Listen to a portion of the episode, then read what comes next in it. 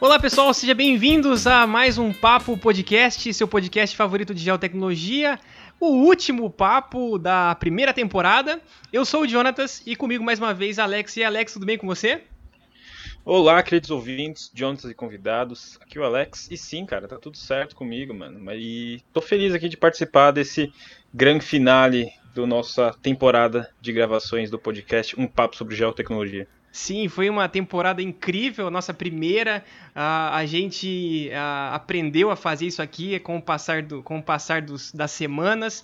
E para finalizar com chave de ouro, uma pessoa que eu sou fã, assisti várias palestras. Uh, esse cara, mestre, doutor, é, criador né, da hashtag Geografia das Coisas, que hoje é, é muito conhecida. Abimael Sereda Júnior. E aí, Abimael, tudo bem com você? Pô, cara, depois dessa introdução aí, melhor ainda, é um prazer aqui estar tá falando com. com é, os, são os ouvintes, é assim que eu tenho que falar, né? Isso, são os ouvintes aqui ouvintes. Do, do, dos ouvintes do podcast. E ainda com, com do, é, duas figuras que, além de já se tornarem importantes aí no mercado, no cenário do, das geotecnologias, geoprocessamento no Brasil, se tudo der errado, podem ser radialistas que também têm belas vozes aqui, o Jonatas e o Alex. Exagero, então, eu confesso que eu dou uma engrossadinha é aqui na hora da ah, gravação. Ah, você deve ter um. A gente dá uma engrossada na edição da sua voz, né? Tem, tem um compressorzinho aí então também. Tem, legal, tem. legal. É. Pessoal, eu vou, eu vou ter que fazer uma, né, uma, uma confissão aqui.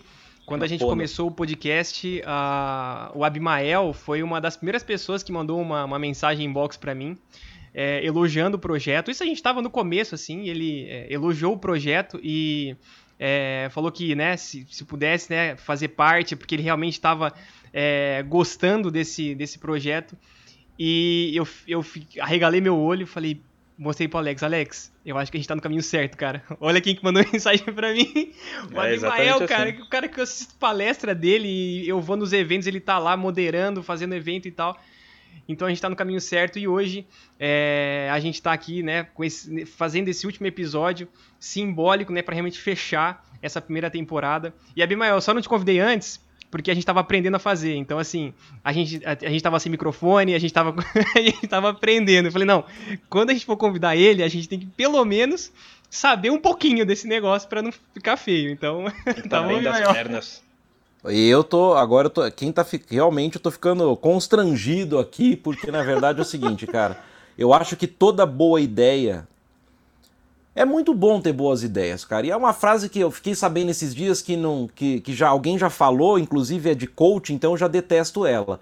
Mas é o seguinte, cara, mas eu falava isso já faz um tempo de outra maneira. Mas, cara, ter boa ideia, cara, todo mundo tem, bicho. Todo mundo tem boa ideia mas colocar em prática hoje o termo execução, cara, e depois de execução ter constância, eu acho que este é o maior é, maior vitória. Então, por isso, quando eu vi lá o projeto iniciando, você já com uma certa constância, é, eu acho que a gente tem que realmente parabenizar, né? E quem está ouvindo aí, né, também está de parabéns, porque apesar da gente estar tá em 2020 e parece que não é um nicho, né?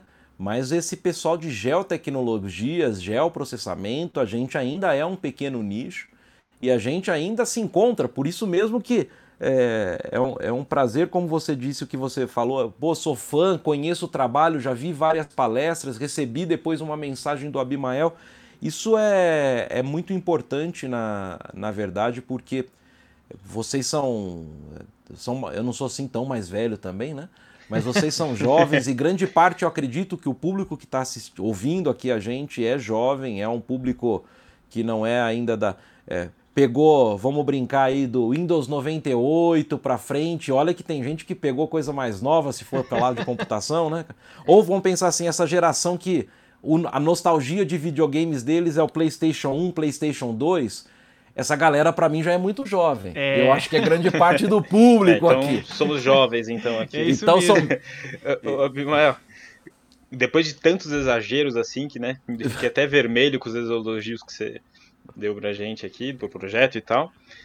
É, a pergunta acho que mais difícil de todas, eu acho. Conta pouco sobre você pro público que não Caramba. te conhece. Caramba! Caramba, cara. Então vamos lá.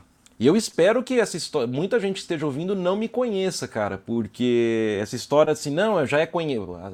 Nem sempre são tão bom ser tão bem conhecido assim. Bom, eu sou Abimael Sereda Júnior e lembrando, se você for googar depois, né?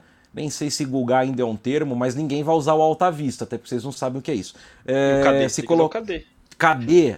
Tem que procurar Abimael Sereda Júnior. Primeiro, porque Abimael Sereda é meu pai. E segundo, que tem outro, outros Abimaéis Júniors por aí. É incrível. Caraca. Mas este aqui, isso. E este que vos fala, é, eu sou geógrafo, cara. E eu sempre falo que Primeira coisa, vocês são cartógrafos, mas muita gente está ouvindo aí, vocês tinham contato com o pessoal de geografia, o pessoal está ouvindo. Geralmente o pessoal da geografia, hoje não mais, hoje com mais orgulho, mas geralmente, o que, que você é? Faz geografia.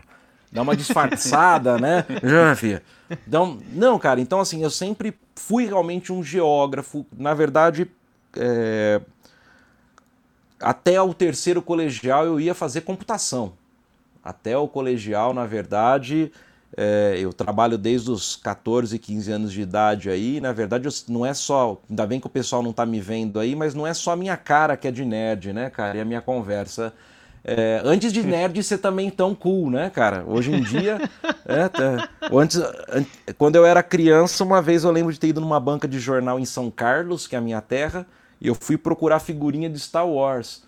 A Guerra nas Estrelas, porque nem falava Star Wars. O cara nem sabia o que era isso. Hoje é Disney pura, mas enfim. Meu Deus. Cara, e aí eu tava muito perto da computação, na verdade. Eu sempre fui técnico de informática, eu era programadorzinho criança em TK85. Então, quando eu tive que trabalhar, a vida se apresentou e não importa aqui, pra, não é para contar histórias assim, são histórias positivas. É...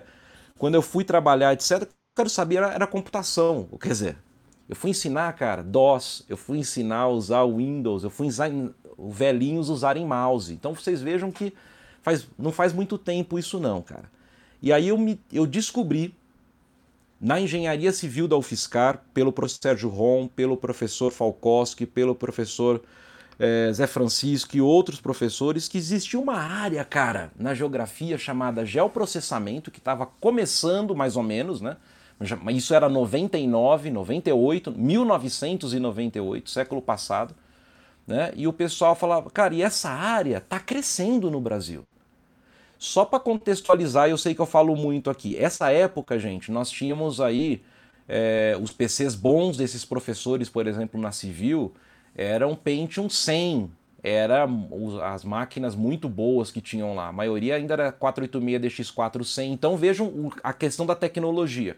O geoprocessamento não é isso que hoje, cara, é encantador. O geoprocessamento hoje você cria, a pandemia mostrou isso, né? Dashboards, mapas incríveis e ilustrativos, alguns com muitos erros, mas não vamos discutir isso agora. Mas, cara, e aí eu descobri que a gente podia unir a mudança do mundo, né, cara? Ou seja, interferir, seja no planejamento, ou seja em área agrícola, interferir de alguma maneira usando tecnologia, cara. Então, na verdade, aquilo me encantou demais e por isso eu fui para a geografia. Encantado pela questão do uso de tecnologias, então eu fui focado. Eu era a mosca estranha na geografia de Rio Claro, da Unesp Rio Claro, onde eu tive uma formação extremamente sólida. Hoje eu vejo, nossa carga horária era pesadíssima naquela, naquele nosso currículo, cara. Um currículo que não tinha computação, aliás, que não tinha geoprocessamento. Eu fui para geografia por conta do GEL e acabei descobrindo depois que a grade horária ainda. Aliás, os alunos nem tinham, a gente não tinha laboratório de informática. E aí, cara, eu sou geógrafo, então, como eu estou contando, e depois vamos resumir essa história: geógrafo por escolha, geógrafo e hoje por amar realmente a mudança do mundo por meio das tecnologias e no nosso caso essas tecnologias tão especiais que são as geotecnologias, cara, mas sem esquecer toda a questão social, econômica, o impacto, a mudança. E hoje talvez é, tem muita controvérsia quanto isso, mas a gente poderia resumir as tais das os 17 objetivos do desenvolvimento sustentável, né, cara, da ONU, todos os 17 as geotecnologias podem atuar de alguma maneira. Perfeito. Então eu acho que é, o Abimael Sereda Júnior é isso, cara, é um geógrafo, e a questão acadêmica, o pessoal vai googar, vai achar meu nome, mas eu sou mestre e doutor em engenharia urbana, especialista em geoprocessamento. Cara, quando eu começo a lembrar tudo que eu já trabalhei em projetos, nem eu lembro mais algumas coisas. E eu tô aqui, cara, pra gente, como eu já disse aqui, vou eu esse é um primeiro papo, eu tô disponível para quando vocês quiserem bater papo com o velho ou que tá ficando velho nessa área, né? É, porque eu também tô querendo me transformar no Milton Neves, cara, que ele tem os veinhos do futebol e eu quero ter os veinhos do gel. E eu tenho um projeto que eu quero me inspirar muito em vocês nessa constância, cara, que é o projeto Retrogis, que eu já convido quem está ouvindo aí, que é um projeto que busca contar a história do geoprocessamento por quem a fez. Os professores que começaram, os acadêmicos, as empresas. Então é um projeto que vocês podem encontrar depois aí, Retrogis. Que e legal, aí... então é um site, um Instagram? Cara, é um site, e aí que é tem os links lá, você pode encontrar no YouTube também. E eu tô me inspirando em vocês, depois eu quero trocar figurinha, vamos ver como que funciona colocar no Spotify e tal. Deu uma animada depois desse convite de, Com vocês. Com certeza, cara, a gente então, tá cara, aqui já pra, tamo... pra ajudar, que isso, é, é... Então... A, acho que a nossa parceria ela foi firmada hoje, está gravada. Está gravado. Cara, então assim, para quem tá ouvindo, Resumindo, Abimael é esse entusiasta da geografia e das geotecnologias, não por elas próprias, mas para a mudança de fato do nosso planeta, cara. Perfeito. Então estamos aqui em três entusiastas das geotecnologias, das ciências cartográficas, da geografia. E aí eu já queria, né, expor o debate, né? A nós, aí o Alex, a gente não tem uh, tanta vivência, uh, apesar de a gente, né, nós termos feito um curso de, de, de cartografia, então a gente viu muito a, a, as coisas antigas antes da gente né, ir para as coisas novas. Isso em toda, toda a faculdade de engenharia é assim, basicamente. Antes da gente mexer lá no computador, a gente tem que saber como que o negócio é feito. Então a gente aprende isso né, por, por, por tabela, mas o, você tem muito mais experiência, não te chamando de velho, obviamente. Mais experiência, você se formou, você teve mais contato né, com, com as geotecnologias. Então, assim, conta pra gente, vamos debater, né? O que, que a geotecnologia se tornou, né? Qual que é a história da geotecnologia brasileira? Onde que a gente tá, né? De onde que ela saiu, onde que ela surgiu e para onde que ela tá indo, né? Cara, essa é uma pergunta muito boa, que é uma das perguntas, vamos pensar assim, é uma, se fosse um trabalho acadêmico, o projeto Retrogis, cara, que é um pouco isso, cara, a hipótese é, da onde, cara, o que eu posso contar realmente essa minha traje... rapidamente essa trajetória e alguns pilares, cara, vamos chamar assim, pilar também é uma palavra da moda agora, né? É, milestones, cara, é milestones. Os milestones, os mi... um milestones, cara. Pô, em 2003, 2004, cara, é, que para alguns aí é século passado, estavam nascendo, que estão nos ouvindo, é, eu fui trabalhar numa como estagiário ainda, né? E a loucura, né, cara? Estudando em Rio Claro, fazendo iniciação científica em São Carlos, porque aí não vou contar agora a história, mas aí eu retornei lá para quem me apresentou o geoprocessamento. E ao mesmo tempo, cara, eu estava fazendo estágio numa empresa que estava começando em São Carlos também, chamada AGX Tecnologia, cara, que foi pioneira. O pessoal mais velho aí conhece, ou o pessoal mais específico. Na época, cara, não tinha nem o termo nem VANT direito ainda, veículos aero nem tripulados, e drones nem se usava porque era o AV ainda em inglês, cara. Então, assim, olha que maluquice, né? Eu estive também numa gênese, cara, ali, né? Então, primeiro que eu peguei essa transição, cara, pura mesmo, do analógico para o digital no seguinte sentido: eu fiz mapa e me orgulho disso. E a minha esposa me ajudou nisso na graduação, devo confessar. Eu fiz mapa de declividade na mão, cara.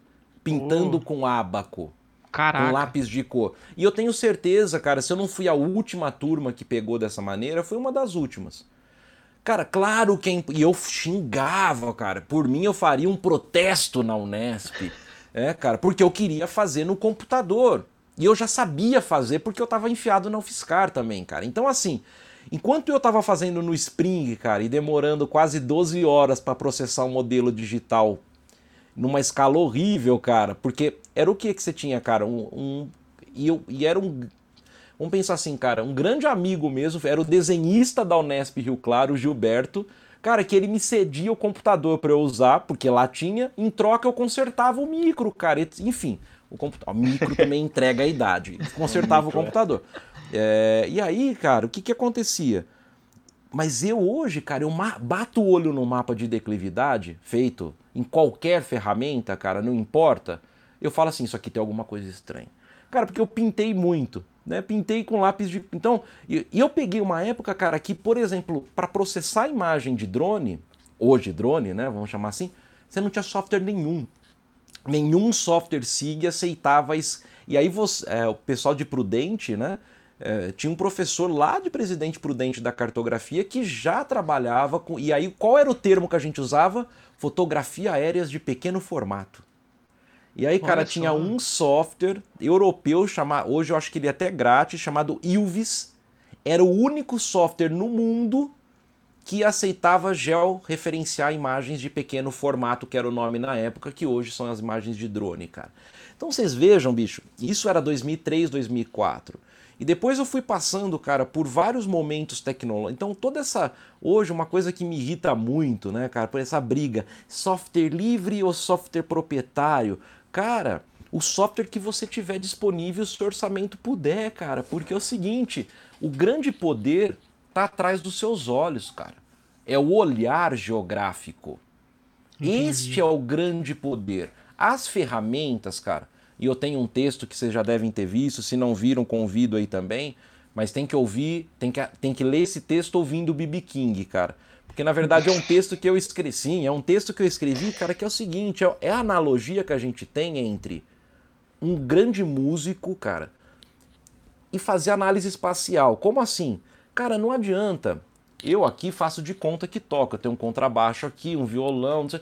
Cara, mas eu posso comprar um, um dois Marshall valvulado, a melhor guitarra do mundo, tá? Cara, mas se eu não tiver souber aquilo, cara, e mesmo que eu estudar muita técnica, sei todas as digitações da guitarra, sei fazer tudo, todos os cara, mas se eu não tiver emoção, alma, cara, que por exemplo, você vê o BB King tocando, você vê esses caras, cara, esses caras eles estão usando um instrumento musical, olha o nome, instrumento, a guitarra, como extensão do corpo deles, cara. Porque ele nasceu sem braço de madeira, sem corda de aço.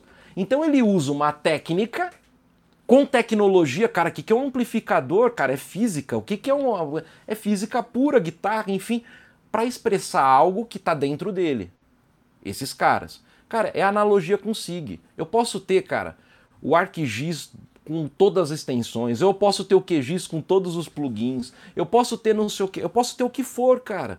Mas se aquilo não for extensão do que eu preciso analisar, é só um monte de botão, é só um monte de. Se você não estiver expressando algum problema ou resolvendo um problema, cara, você está fazendo exatamente. Eu posso ter o melhor amplificador né, e não ter a alma para tocar. Eu posso ter o melhor ferramental e também não tá conseguindo fazer ou fazer mapas que expressam o que, cara? Expressam a mesma coisa que a gente fazia 30, 40 anos atrás. Então, para tentar resumir, o que, que eu vejo a principal modificação, cara? Teve a modificação tecnológica, claro. Eu estou contando aqui, eu não tive computa eu não tive a, a, disciplina que eu tive foi computação e geografia. Olha o nome, que o professor José Flávio fez um fazia um esforço fenomenal nessa disciplina para poder mostrar softwares e análises, sendo que a gente não tinha nem laboratório de informática. Veja que o professor fazia um milagre. O professor José Flávio, que hoje está lá na, na PUC Minas. Cara, passei por época, cara, que quando eu caí na empresa de Vant, de drone, enfim, o que, que o geógrafo tá fazendo aqui? Só tinha engenheiro de computação que viraram grandes amigos, inclusive um padrinho de casamento meu. Cara, olha só. E, e olha a migração de tecnologia nisso tudo, cara. Para hoje, se eu falar, quero criar um mapa, cara, quantos segundos a gente demora aqui para explicar? Cara, poucos segundos há 10, 15 anos atrás, cara, criar um mapa, um mapinha, no mau sentido que seja, cara, isso eu ganhei dinheiro fazendo mapa usando Garmin, cara, usando só, porque isso era uma demanda de mercado. Então o que eu quero dizer, hoje, cara, eu não vejo mais o problema, não é até que, que é o que vocês estão buscando nesses, nesse fórum de discussão que é o podcast de vocês. A questão não é tecnologia, gente. A questão não é o QGIS, não é o ArcGIS, não é o sensoramento. Cara, a questão é como eu vou usar todo esse ferramental com uma galera com a cabeça de vocês, cara, que quer resolver problema. Exato. Que... Exatamente. A gente, aí a gente entra numa, num outro ponto que eu até queria fazer pergunta para você para ver se você concorda ou não. Você acha que as, as universidades hoje estão ah, deixando de formar esses, esses pensadores, esses caras anali analistas ana é, que tem esse perfil analítico, que usa os softwares como extensão né, da, da, da sua rede neural é, e formando meros apertadores de botão? Ou tem algo nesse sentido? Cara, essa expressão apertador de botão, cara, que bom ouvir também. Do... Cara, essa expressão é velha, aprendi com o meu orientador, cara. É, essa eu, uso, essa eu uso bastante. Cara, porque é isso, cara. Apertador de. Tem até aquele episódio dos Simpsons, né, cara? Que o Homer descobre lá que na usina ele só precisava apertar um botão e ele coloca lá naquele é, passarinho é, de. É antigo esse episódio, é a primeira temporada. Cara, é ele mais ou menos. Obeso. Aqui... Exato. Cara, é mais ou menos isso que acontece com o gel hoje, cara. Ficou muito. Só que eu sou muito. Vamos lá, cuidado. Porque senão vão achar que eu sou da, da, de, uma, de uma linha que tem no Brasil também. Que é o seguinte, cara. Eu acho que os softwares hoje, principalmente algumas linhas de softwares, o WebGIS, enfim, cara, tem uma questão muito importante que ninguém ligava antes, que é o tal do UX, que é o User Experience. Cara, é muito bom que seja fácil de usar. Eu não sou contra isso. Eu já ouvi gente anos atrás falando assim: o Spring do INPE tem que ser difícil. Porque só um especialista pode mexer com ele. Cara, eu discordo. Eu acho que o software tem que ser amigável. Eu sou nerdão. Cara, mas eu não quero mais ter que compilar o kernel, instalar. Cara, eu quero sentar e processar o meu dado.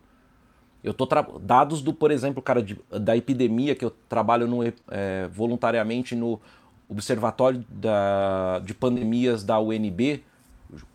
Grande convite e agradeço sempre aí ó, o meu grande amigo, professor Edilson Bias, lá da UNB, cara, eu, para processar os dados que a gente está processando, cara, não é computador. Eu tive que. Eu tô com uma. Agora eu voltei até a jogar, porque eu tô com uma máquina gamer agora aqui, cara. Caraca! Porque, porque o cara, o software SIGs, cara, e o Python, vamos chamar, que era, na verdade, algumas essa, cara, essa máquina gamer é para processar nuvem 3D de ponta, isso que é. Cara, é, é por aí, mas. É, mas para comprar, você tem que comprar, você tem que ir lá montar máquina gamer, cara. Mas, mas enfim, cara, então. É, o que eu quero dizer, cara? Então, na verdade, a questão tecnológica, essa questão do, do, do software, se você domina o apertador de botão, cara. Hoje é estranho, cara, porque foi muito rápido. Você tá colocando um ponto que me. E eu posso falar isso com propriedade, não tô sendo arrogante aqui, cara, porque eu tive a oportunidade durante cinco anos de ser o gerente, diretor de educação da Imagem, que é distribuidor da Esri no Brasil. E eu trabalhava justamente, principalmente na área de educação. Então, cara, eu viajei do norte ao sul do Brasil, em universidades e escolas, principalmente universidades.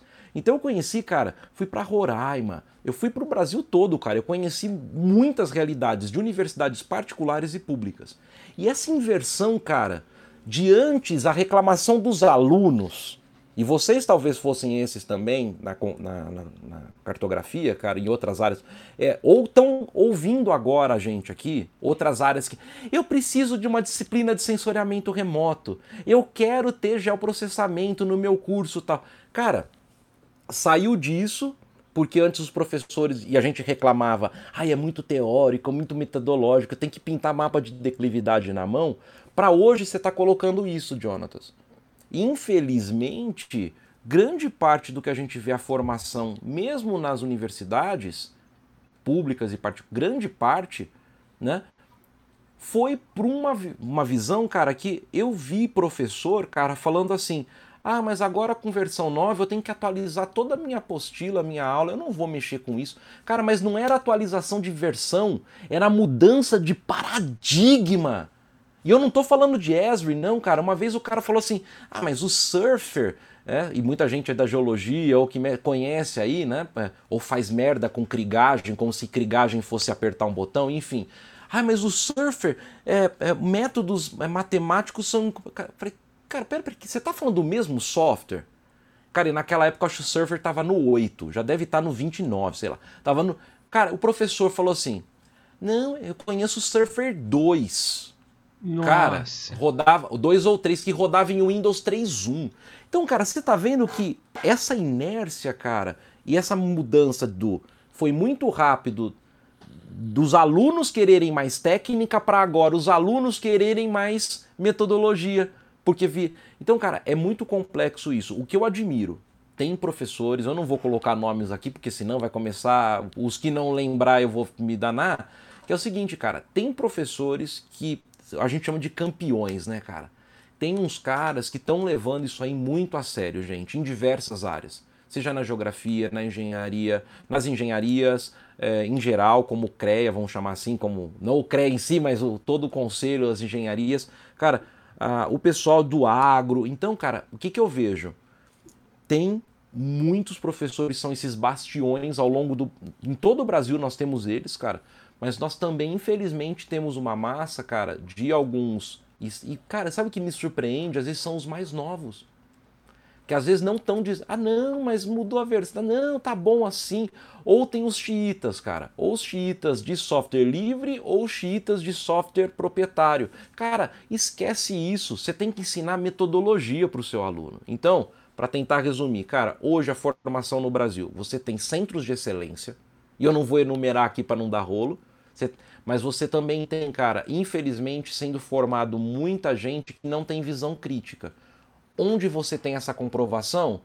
Vá ver os mapas de pandemia. O que saiu de coisa errada?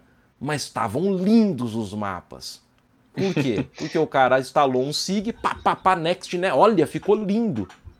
Mas Tô não tudo tem... vermelho lá, tá, mas o mundo tá é, caindo pela Covid. E, e, é, e, é, justamente a, a, questão da pandemia, né, que realmente evidenciou, né, o uso do mapa, a importância do mapa, tanto que os nossos dois primeiros episódios do podcast, para quem tá ouvindo a gente, uh, vai lá ouvir. Uh, a gente tem um primeiro episódio que a gente trata da questão social, né, da, da pandemia, do uso do mapa, e o segundo que a gente trouxe uh, a Patrícia e a, e a Thaís, que trabalharam, né, fazendo mapas e elas falaram pra gente como é que foi feito o procedimento, como é que foi feito né, o passo a passo, né? E é muito complicado, é complexo. E é exatamente isso que a gente procura. Ah, no caso, assim, eu estou trabalhando e ah, eu trabalho com, com GIS e tal, e ah, o mercado ele exige que você faça aquele, aquela, aquele molde, né? Então você, ah, um mapinha aqui, uma, uma região aqui, um mapa de análise aqui, ok. Que, que, o, que o software dá.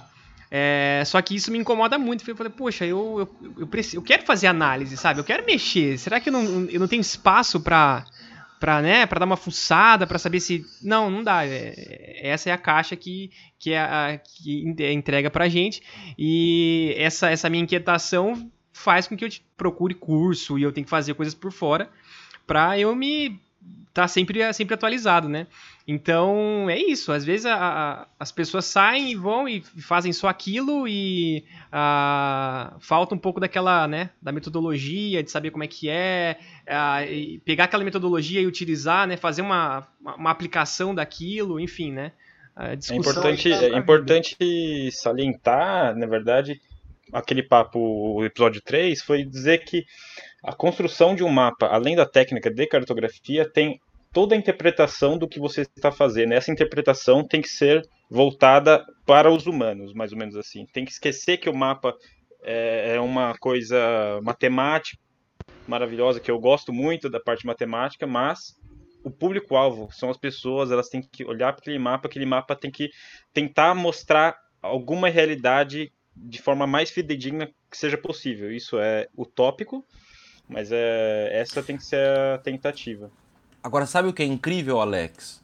Isso que você está falando é o que está todo mundo falando agora em design, em design thinking, em design sprint, que é a metodologia da Google, em user experience, cara. Mas se você pegar o Bertan, semiologia gráfica, cara, tá tudo lá.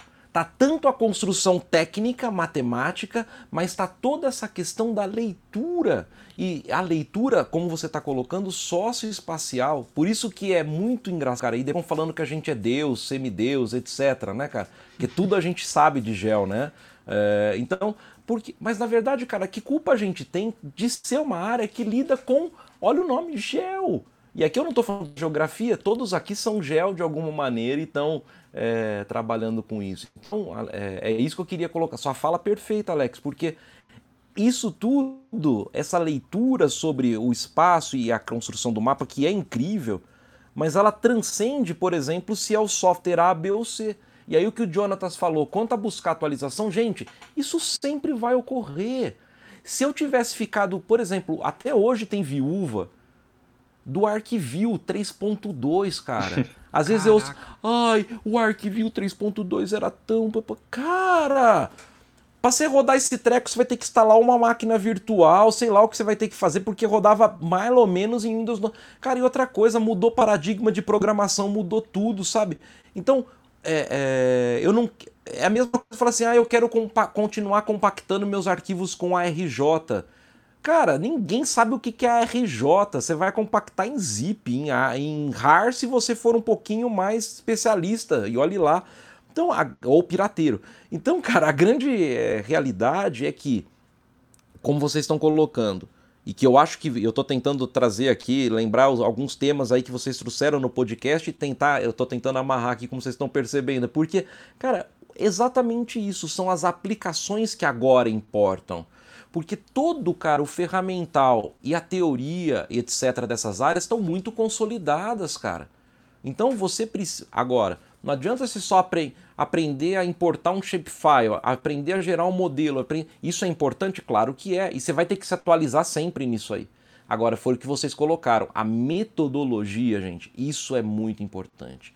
Aliás, e aí, até antes, né, sendo a, o método de análise é muito importante, porque durante muito tempo também se colocou que as ferramentas cartográficas e que o geoprocessamento como um todo, as geotecnologias, eram um método somente e tão somente para análises positivistas, para análises tecnocratas, como o Alex gosta de colocar, para colo... ou seja, nós estamos falando, não, nós estamos falando do poder disso para diversos métodos também de análise não só metodologias de aplicação, mas também visões de mundo. É isso que é o mais interessante. E isso não é da geografia, não é da estatística, não é da cartografia, cara. É, na verdade, de todo aquele que pesquisa, não no sentido acadêmico, mas que busca uma solução para o nosso mundo. Eu coloco, eu coloco isso como, como criatividade. Eu acho que se a pessoa ela tem criatividade, ela consegue implementar a geotecnologia onde ela quiser. É, e esse podcast é, é, muito interessante porque assim, a gente trouxe alguns assuntos ah, mistos, né? Alguns assuntos um pouquinho mais ah, conhecidos né, da nossa área de atuação, né? Ah, e outros nem tanto. Então temos alguns episódios que, por exemplo, é, esse, esse um dos últimos que saiu agora, que é a, o censuramento remoto e seguro agrícola, é completamente uh, mind-blowing, né, digamos assim. Porque, poxa, o censuramento remoto, o que, que era? Era para mapa de uso e ocupação do solo, era para fazer ali, né, uh, quando saiu, né, as imagens multispectrais para fazer ali alguma, algum NDVI e tal. E hoje eles estão utilizando isso, inovando, criando um produto ah, para gerar valor. Então, assim, é, dar preço, melhorar, é, melhorar o, os preços, é, para deixar o sistema seguro mais justo com o uso de geotecnologia. Então, quando o cara tem criatividade e eles sabe tem a, a, a, em mãos né, as metodologias, as análises da geotecnologia, ele consegue criar, consegue criar muita coisa. Na verdade, na verdade hoje em dia a técnica tá, tá fácil de você construir um mapa hoje em dia, né? Tem que saber o método, a metodologia que vai usar. Mas uma coisa que está muito simples hoje de se ter também é a informação. A informação que você quer é, representar de forma gráfica. Né? Seria até um, uma, um desafio para os. Um desafio, um, uma ideia interessante de fazer. Nosso podcast, nós temos as métricas dele, por exemplo. A gente poderia muito bem pegar essas métricas, tem uma localização grosseira ali de onde são os ouvintes do episódio, fazer um mapa cloroplédico de onde estão, onde eu quero atingir, tem como um podcaster que não sabe nada é. de jogo fazer. Ele pode não fazer algo super perfeito, mas ele vai conseguir não, tirar alguma informação e, disso. E as próprias ferramentas dessas de, de, de, de analytics, de métricas, já trazem sempre alguma coisa de mapa. Né? A gente pode discordar como eles mostram, né? cara, mas um mapa pontual mostrando. Cara, e isso há 15, 20 anos atrás, jovens que estão nos ouvindo, não existia. Não existia, é incrível. Era eu me... Era impo... E você fala assim, eu vou geocodificar o endereço. Cara, para você ter uma base de geocodificação agora, qual você quer usar? E qual grátis você quer usar? Você quer Google? Você quer o OpenStreetMap? Aliás, um abraço pro Thierry do projeto OpenStreetMap, cara, um projeto sensacional, representante aqui no Brasil. Cara, tem muita coisa acontecendo e por isso que eu falo que é importante a gente, inclusive, conhecer um pouco dessa história, porque quem. E eu vejo isso não só no gel, né, cara? Em várias, essa molecada, no bom sentido que tá chegando, cara, acha que sempre foi tudo assim, tá tudo pronto. E isso é ótimo que esteja pronto. Eu não acho ruim como alguns acham. Mas, cara, o que a gente não pode perder é isso. E você falou de cria, não pode perder justamente a metodologia, o método da por que, que você está analisando isso. Trabalhar interdisciplinar mesmo, cara. Ou seja, trabalhar com várias áreas. Isso é interessantíssimo. Agora, a criatividade, Jonathan, você colocou, né? E aí, é, isso é uma questão essencial, porque é o seguinte: você falou do, por exemplo, seguro agrícola, né? E eu já tive a chance de algum tempo atrás, há quase um ano, visitar dois grandes bancos aí no Brasil inclusive fazer uma palestra para os executivos desse banco sobre esse tema. Agora, sabe por quê, cara, que às vezes esse é mind blow? Porque a gente tem que parar, olha o absurdo que eu vou falar, cuidado, hein? Tem que parar de ser geocêntrico. Como assim, cara? Tudo pra gente é gel, claro que é, mas a gente não precisa também, cara, ser um toda hora um evangelista, um catequizador disso. Porque às vezes, cara, a gente assusta as pessoas. Não, porque esse é o modelo. Cara, o cara quer uma solução. Não, mas eu vou usar a banda. Cara, você não precisa falar da banda tal. Ou eu já vi, cara, nessas conversas iniciais com executivos, cara, que tem que ser um pitch, não é uma conversa rápida. O cara, não, mas você tem a faixa do espectro eletromagnético. Cara, não é a hora de você falar isso. E você não é burro ou menos sabido se você não fala isso aquela hora. Porque, cara, você vai mostrar isso no seu resultado, na sua entrega. A gente precisa de entrega, cara. Por exemplo, eu ainda me deparo com alguns trabalhos acadêmicos ou algum. Cara, no final, cara, não, a gente conclui que é muito importante o uso do geoprocessamento. Cara, nós já estamos concluindo que o geoprocessamento e geotecnologia são importantes, cara. Seja no agro, nas cidades, com que. Cara, cidades inteligentes é um termo, cara, que eu uso. Fui palestrante no TEDx, orgulhosamente, em Petrópolis, sobre cidades inteligentes, cara, mas eu sou sincero. Cara, é um termo que para mim tem todo um conceito por trás, mas infelizmente foi tão marketing, tão marketizado o negócio, cara, que é igual alguns termos, por exemplo, vocês são do agro também, né? Sim, Muita sim. gente está ouvindo a gente, cara, agricultura de precisão. Teve alguns que estão nos ouvindo aqui falando, hum, se falar isso para alguns produtores, cara, agricultura de precisão é caro, difícil e vem com um doutor babando junto. Cara, você pode falar de agricultura de precisão. Não estou falando do termo acadêmico, eu estou falando comercialmente. Cara, você pode tratar da mesma questão, só que sem despejar um monte de techniques. E eu falo, cara, por exemplo, muito projeto. Não, porque agora você vai ter o SIG e todos os seus sistemas vão se conectar. Cara, por quê? Você é um sistema de informações. Nós sabemos que é o mais importante. Mas Cara, nós somos mais um sistema de A gente, na verdade, está dentro, cara, da questão de security. A gente está dentro de outros bancos. Então, cara, na verdade, se você chegar com esse discurso, não, porque agora eu vou. Cara, você não vai integrar nada, as coisas já estão integradas em grande parte. O que você vai trazer é por isso que eu não só sou fã, cara, como escrevi um artigo tentando definir isso. E também, não só eu, né, cara, o Eduardo também da FGV tem um artigo sobre. Cara, que eu, por isso que eu gosto muito do conceito inteligência geográfica.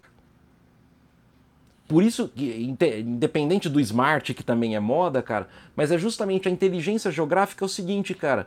Se eu fizer um mapa em papel de pão, é um, eu estou dando um produto para aquela pessoa que ela vai conseguir encontrar, por exemplo, onde vai ser o churrasco no final de semana. Eu tô na verdade, cara. Agora, se eu quero fazer uma análise de onde é o melhor lugar para o churrasco nos próximos finais de semana, cara, não vou conseguir fazer no papel no guardanapo. E eu também não quero fazer em papel, eu quero fazer no ambiente digital. Se eu tenho o Red Dead, o 2 principalmente, mapeando, cara, colinas, montanhas, gelo, isso, aquilo. Cara, e tem um professor, né, no YouTube aí, etc. E tem outro, muitos, mas um que eu especificamente que agora não vou lembrar o nome, cara. Ele dá, tá dando aula de geografia e outras coisas, cara, dentro do Red Dead. Por quê, cara? Porque a questão não é a tecnologia em si, é o que eu estou tentando transmitir. Então, é esse Red, é o grande... Red Dead é o Red Dead Redemption, o joguinho, né? Ih, da, desculpa, os caras... Rockstar. O, o, cara é nerdão, acha que todo mundo... O Red Dead Redemption, cara, que pra... aí une tecnologia com o Velho Oeste, aí é demais, né, cara? Ou, para quem tiver aí acompanhando e sabe, o GTA V, né, cara, é o melhor SIG do mundo, tem tudo que a gente precisa. Chega para um prefeito, mostra e fala assim: eu vou ter tudo isso na sua. Pode pegar o SimCity do DOS também, cara. Malemar, grande parte das prefeituras hoje fala assim, cara, onde está o problema de água? Onde está. Aí o cara vem falar de Smart City, cara, de cidades inteligentes. Por isso que eu sou um pouco. O que eu quero dizer é o seguinte, cara, não importa o termo agora, se é agricultura de precisão, se é smart farm, se é cidade inteligente, se é gestão. Cara, nós trabalhamos com inteligência geográfica. O nome que neste momento a gente está chamando o conceito, cara, é a metodologia, a gente se adapta e trabalha. O que a gente não pode ficar amarrado, cara, é só na te... que é o que vocês estão lutando, fazendo essa série de conversas com aplicações, cara. Porque depois como a gente faz isso, é igual brinquei, meu currículo vocês descobrem. Depois como eu faço isso, cara, eu busco informação, eu busco bons cursos, porque hoje nós temos, cara, uma coisa que não tinha tempos atrás. Se eu quero, por exemplo, aprender ArcGIS, QGIS, qualquer outra, cara, eu procuro eu tenho ótimos cursos no Brasil ou na América Latina disponíveis por custos muito bons, por exemplo. Coisa que há tempos atrás a gente não tinha, cara. Mas vejam, ao mesmo tempo que a gente tem uma proliferação de cursos, eu desafio vocês. Façam uma revisão bibliográfica dos últimos 10 anos, vai, cara. Não artigos, eu digo livros. Cara, a produção bibliográfica em análise espacial, etc., cara, ela é muito pequena ainda, se a gente for ver, muito pequena. Muito pequena. Ah, mas já, já melhorou muito, claro, já melhor, nos últimos 20 anos já melhorou muito. Mas vejam, a gente tem proliferação de cursos mais técnicos, mas pouca discussão, teo... a gente volta naquela questão anterior. Então vejam que eu estou dando um loop na cabeça de todo mundo e de vocês também aqui, gente. Por quê? Pô, não entendi ainda se o Abimael é técnico. Ele... Cara, na verdade, essa é a dualidade que faz parte de quando a gente trabalha com análise do espaço. Eu tenho que usar, cara, agora eu tenho o deep learning, cara. Agora eu tenho tudo essas, eu tenho todas essas análises, cara, eu vou usar. Mas eu não posso perder a essência. Por que eu estou fazendo isso? Cara, eu estou planejando, por exemplo, melhor o ambiente urbano para saber onde as pessoas vão ocupar, para não acontecer de novo o que aconteceu em São Carlos, na última semana, que saiu até em jornais de grande circulação nacional, enfim, cara, que acabou de novo com o comércio do centro de São Carlos. Agora o que vai ser. Cara, se você lê sobre a história de São Carlos. Isso aí acontece mais de 60 anos, né? Pior que isso, cara. Pior? No momento que foi ser implantado ou pensada a cidade, lá em 1800, cara, Mas lá atrás... minha memória, o que, que aconteceu em São Carlos que eu não tô lembrando? Cara, o que, que aconteceu com essas chuvas, com essas chuvas, todo o comércio novamente do centro de São Carlos, São Paulo, tem que São Estado também, cara, que a gente tem ouvido em todo lugar. São Carlos, São... todo o centro, cara, foi alagado, destruído novamente. Choveu mais de 140 milímetros em uma hora. O que era para chover em um mês, choveu em uma hora. E aí. Só que ainda, cara, que ainda não teve nenhuma perda de. Não morreu ninguém, ainda bem, etc. Mas, cara, aí vem essas discussões. Cara, se você for ver a história, a ocupação do sítio urbano, vamos chamar assim, de São Carlos, lá no início, eles tiraram um cara que morava lá, que inclusive chamava Gregório, por isso que é córrego Gregório, que foi o que encheu. E esse Olha. Gregório que já ocupava lá, cara, antes de ser trans... antes daquela ocupação, enfim, cara, já tinham grandes chuvas com cara, porque aquilo é uma área de várzea, uma área de várzea. Entendeu, cara? Então aí o que, que você tem para fazer, cara? Você não tem. Então, mas é só São Carlos, cara? Todas as nossas quase cidades, principalmente no estado de São Paulo, cara, ocuparam áreas de várzea. O rio só toma a sua. Cara, isso é. Então, na verdade, isso é ser uma cidade inteligente, cara. Não é colocar poste que acende e apaga. é, já, é entrando, já, entrando, nesse termo, que é eu gostaria muito de, de te convidar para fazer um episódio somente sobre Smart Cities. Mas, já que a gente está entrando nessa seara, é, fala um pouco para a gente sobre, sobre cidades inteligentes. Smart City parece um termo futurista, né? Então, assim, é, é, é para o futuro ou a gente pode, por exemplo, é, utilizar é, essa, essa técnica para São Carlos, por exemplo? O que, que a gente Cara, poderia utilizar para São Carlos? A gente pode pensar, mais uma vez, tem pelo menos duas linhas, cara, quanto a isso. Primeiro é o conceito realmente que tem uma. Inclusive, eu faço parte, cara, do, da Associação Nacional de Cidades Inteligentes também. Então, cara, existe todo um arsenal, vamos chamar assim, bibliográfico que ampara o conceito de cidades inteligentes. E esse, cara, eu, eu escrevo, eu discuto, faço parte da associação, enfim, cara, isso é uma linha. Por isso que eu uso o termo Smart City, não é só para ficar bem indexado no Google, cidade inteligente. O problema, cara, é a, quando se pega tudo isso e quer se transformar num pacotinho comercial para vender consultoria para prefeitura. Isso não dá, cara. Não dá. É igual, vocês não pegaram essa fase, mas muita gente deve estar tá ouvindo aí talvez, cara, quando se começaram os planos diretores lá, idos de 2000, quando começou a obrigatoriedade do plano diretor a cada 10 anos, etc.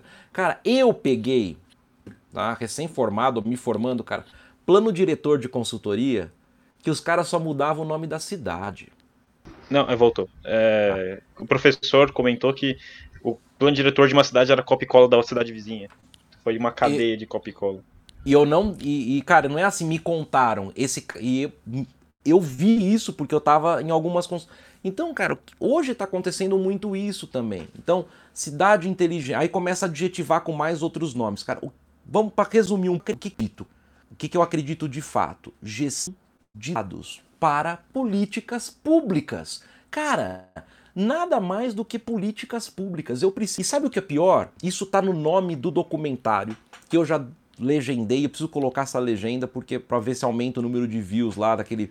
Cara, é o documentário que tá no YouTube, todo mundo pode ver lá. Que não fui eu que coloquei, é uma boa alma que colocou, cara, que chama que mostra o nascimento do GIS. Tem o nosso que, cara, alguns gostam do Steve Jobs, etc. Para mim, cara, é o Tomlinson, né? O, o, o professor é, Roger Tomlinson, cara. O que que acontece? O esse olhar, cara, do, do, do Tomlinson sobre a, a, a cidade, sobre a, o nascimento do GIS nesse documentário, cara, qual é o nome, para resumir, desse documentário que foi feito no GIS canadense lá, que é o primeiro? O nome do documentário não é Faça Mapas Incríveis. Cara, é Data for Decision. Dados para decisão. Então, cara, tudo isso, na verdade, hoje o que a gente chama de cidades inteligentes, com, com internet das coisas, etc., cara, na verdade o que a gente tem na base é a questão do gerenciamento de dados que são espaciais, são geográficos. Não é uma questão de uma coluna XY de um long lat. Não existe cidade no éter. Não existe cidade no nada. Qualquer coisa. Então não existe essa história que agora as cidades têm que usar gel. Cara, se não usar SIG, vai usar o quê? Porque na verdade, cara, é território, é igual agro. Não tem essa história se eu vou trabalhar com geotecnologias no agro. Gente, o agro só se planta em algum lugar, mesmo dentro de uma estufa tem uma localização. E não é só a localização XY. Não é só o vertical, é o horizontal, são as relações espaciais geográficas que tem nisso. Então, cidades inteligentes, cara. Temos hoje, já temos material, bibliografia farta e muito importante sobre isso. Agora a gente tem que tomar cuidado com a implementação disso. E mais, mais, cara. Todo esse arsenal de mapa encanta todo mundo. É igual voar com drone. Todo mundo quer um drone. Mas igual drone, tem usina que já está colocando o drone no lado porque não sabe o que fazer com ele. Cara, algumas prefeituras às vezes embarcam nessas, cara. E aí no final, ela não tem forma, bate naquilo que você não tem quem trabalhe com aquilo. As pessoas não foram não têm formação com aquilo, não mantém o dado, é algo às vezes complexo, é uma plataforma fechada. Cara, é por isso que que é o que aconteceu na década de 90 e 2000, por que, tanto SIG fala em prefeitura, que antes era SIG para prefeitura, hoje virou Smart Cities, enfim. SIG para prefeitura, por que falhou tanto e falhava tanto, cara? E falha até hoje? Porque todo mundo fala, não, eu vou integrar o departamento de saúde com educação, tá, tá, tá. Cara, primeiro que a, a gente viu na pandemia, cara. Os dados que a gente recebe são complicadíssimos, mas enfim, você imagina integrar tudo na década de 90, os caras Mas um ponto brilhava o olho. Você vai arrecadar mais IPTU, que é o recadastro urbano. Cara, e todo prefeito quer um desse, até eu quero. Você vai arrecadar mais. A hora que acabava de fazer o carnezinho novo, acabava o projeto de SIG. Perdia a utilidade o SIG ficava e parado, descontinuava o projeto. E descontinuava. Então, cara, esse... Às vezes pelo, pelo, é pelo fato do mandato, né? O mandato ter acabado, ou o cara, né? Tá vendo que se você, em vez de falar de Smart City, geoprocessamento, falar de políticas públicas para os dados, cara, a gente aí a gente tem uma Smart City. Talvez uma cidade inteligente mesmo seria aquela que armazena o seu dado de forma organizada, né? E que, e que tenha profissionais que vão poder olhar para aquilo e gerar alguma coisa, tomar alguma decisão diferente, né? Alguns podem estar tá ouvindo você falar, Alex, e falando assim: nossa, tradicional porque ele quer primeiro o, armazenamento. Cara, só que essas pessoas que às vezes são críticas a isso, elas não sabem como faz uma análise espacial. Se eu não tiver uma base organizada, meu amigo, eu não faço absolutamente nada. E quando eu falo organizada, cara, olha só, eu aqui, quando faço as minhas. Cara, não adianta, nerd ainda mais, continuo fazendo algumas análises, etc., e algumas como voluntário em projetos, cara. Mas, por exemplo, no meu Excel, que eu acho que é a ferramenta que muitos usam aqui também, cara, eu, eu comprei, cara, um pluginzinho, né? Cara, que é para fazer lim... não é geográfico, tá? Mas ele faz várias limpezas em planilha, cara, que é muito que facilita o meu, cara, às vezes coisas idiotas do tipo tá sobrando um espaço no final de um endereço. Isso pode ferrar um processamento de alguma coisa. Ou no, no meio tem uns algo então vejam que são coisas que para quem está nos ouvindo aqui, como vocês, a, né? A Tatá, que, se a que... Tatá estiver ouvindo a gente que limpou muito dado do, de Excel, que no episódio ela fala, que ela fala que a pior parte era, era tratar os dados no Excel. Tá, ó, podia ter dado a dica. Eu vou fazer propaganda e não ganho um centavo. Cara, tal do Able Beats, cara. É Able Ultimate Suite, cara. E comprei ainda com promoção. Cara, ah, mas isso aqui dá para fazer com macro. Gente, é o seguinte, eu tenho não sei o dia de vocês. O meu tem 24 horas, cara. E não tá dando. Não Minha está... vida então, humana, cara, em média, 80 anos. Então, cara, eu não tenho como, por exemplo, ah, mas tem, um, tem uma funçãozinha que, cara, não, eu, hoje eu preciso, cara, quando eu vou fazer análise, cara, e eu gosto de fazer a nerdice também, cara, mas eu não tenho tempo para isso. Cara, eu preciso de um negócio pá, pá, pá. Então vejam, se eu tenho que tratar um simples Excel, cara, um CSV, que veio de um departamento de saúde que teoricamente é um dos mais organizados do Brasil, cara. Você pensa, cara, naquela prefeitura pequena. Porque, cara, é isso que eu gosto, tá? É igual no agro, cara. Eu gosto do pequeno e do médio. Os gigantes, cara, os grandes, cara. Pô, tem gente grande já tratando, cara. A gente é. pode influenciar. Tá? Cara, mas o que tem de demanda pro pequeno e médio, cara? E tô falando de municípios e, e vejam, entra no IBGE mais de 70%, 80% dos nossos municípios são pequenos e médios, cara. E aí todo mundo fala assim, fazer SIG para São Paulo, para Ribeirão Preto, para Campinas. É, Começa com For... pequeno, vai ser, vai ser bem mais barato e vai dar muito resultado, né? E vamos voltar para o meu, vamos voltar para o que me levou para geografia, cara. Você imagina, cara, uma cidade de pequeno porte, por exemplo, cara, com seus departamentos integrados, com seu cadastro justo, com a planta genérica de valores, cara, social de fato. E isso eu posso. Cara, e alguns falam assim: ah, mas o, o SIG, né? Ele é. Cara, eu, eu fazia muito tempo que eu não ouvia essa palavra e eu gosto dela. Eu vou de novo, cara. Alex, vou te copiar. Cara, aí o SIG é tecnocrata. Tá, tá, tá. Cara, o Fabrício, lá de São Carlos, eu acredito que ele ainda este, trabalha na prefeitura, mas ele foi orientado também do meu orientador, professor Sérgio Ron, cara. Ele fez o trabalho de mestrado dele, cara, incrível, cara que é uso de cartografia, cara, e cartografia pesada, mapeamento, etc, cara, para geração de planta genérica de valores social, cara. Olha que legal. Ou seja, com justiça social. Então você está vendo que não é romantismo isso, cara. E a gente está falando de possibilidades reais. Então, eu acho que dentro desse panorama de tudo que a gente passou, inclusive nesse ano, né, cara, que a, aí a transformação digital, que também foi outro termo, veio a galope para todo mundo. Esse formato que eu já adorava o digital, cara, e eu era tão criticado. Eu falo assim, gente, mas são três horas de viagem, a palestra vai ser uma hora, vamos fazer online, eu tenho um som legalzinho aqui, eu comprei umas lâmpadas aqui bacanas no Mercado Livre e tal, vamos fazer online, o custo de vocês diminui e tal. Eu sei que não é o mesmo impacto, gente, é mas, gente, facilita demais, facilita demais. Principal, esse dia eu estava conversando, vocês estão passando por isso também. Eu fiz um, num dia o que demoraria um mês, porque eu fiz uma reunião de manhã com o pessoal da Guatemala, logo depois eu estava com o pessoal em Campinas, logo depois eu estava com o pessoal do Peru e logo depois eu estava com o pessoal de Portugal.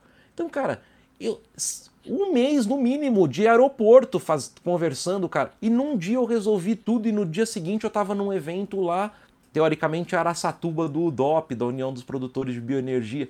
Então, cara, essa é a grande possibilidade do digital para gente e das cidades, como você puxou, inteligentes, e também, cara, do agro digital.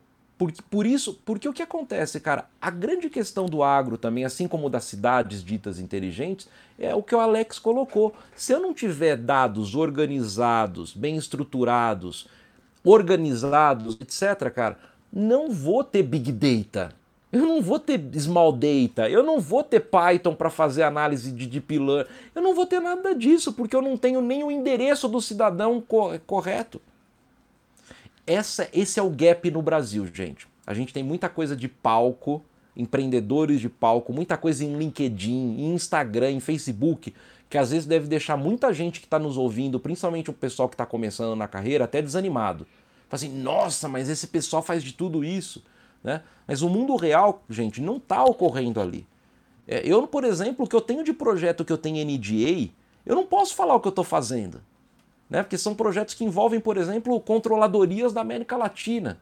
Então, mas olha onde a geografia, o GEL está chegando. Mas por quê? Porque a gente não precisa chegar com os discursos que a gente conhece. Pode chegar como esse podcast está propondo, com novas visões, com uma nova, vou ser jovem, nova pegada realmente, mostrando uma cidade inteligente é possível? É, é possível. Mas ela não é, não vai começar com um poste que acende e apaga sozinho. Não vai começar com Wi-Fi na praça pública. Não, não é isso. Às vezes vai começar por você ter um, um cadastro do seu cidadão mínimo bem consolidado, porque às vezes nem isso a gente tem. Perfeito. Você, uh, só para finalizar esse tema de cidade inteligente, você tem, tem conhecimento de alguma, de alguma cidade, pode ser do mundo, enfim, que, que, que tenha algo próximo disso? Cara, é tem muitos exemplos, principalmente quando a gente pensa fora do país, e aí a gente tem muitas cidades na China, e são aqueles exemplos de que a câmera no, no consegue perseguir a, a, as pessoas, né? A gente sempre Minority vê... Report mesmo, né? Bem Minority Report, cara. Que também, há muito tempo atrás, quando eu comecei a, a, a, dar aula tal, cara, era uma imagem que eu sempre usava. Esse filme, cara, eu falava, vai chegar um... Né? Eu falava, vai chegar um tempo porque isso já tinha um pouco no Japão, cara, que a gente vai entrar no comércio, etc, e vai recomendar as coisas para vocês.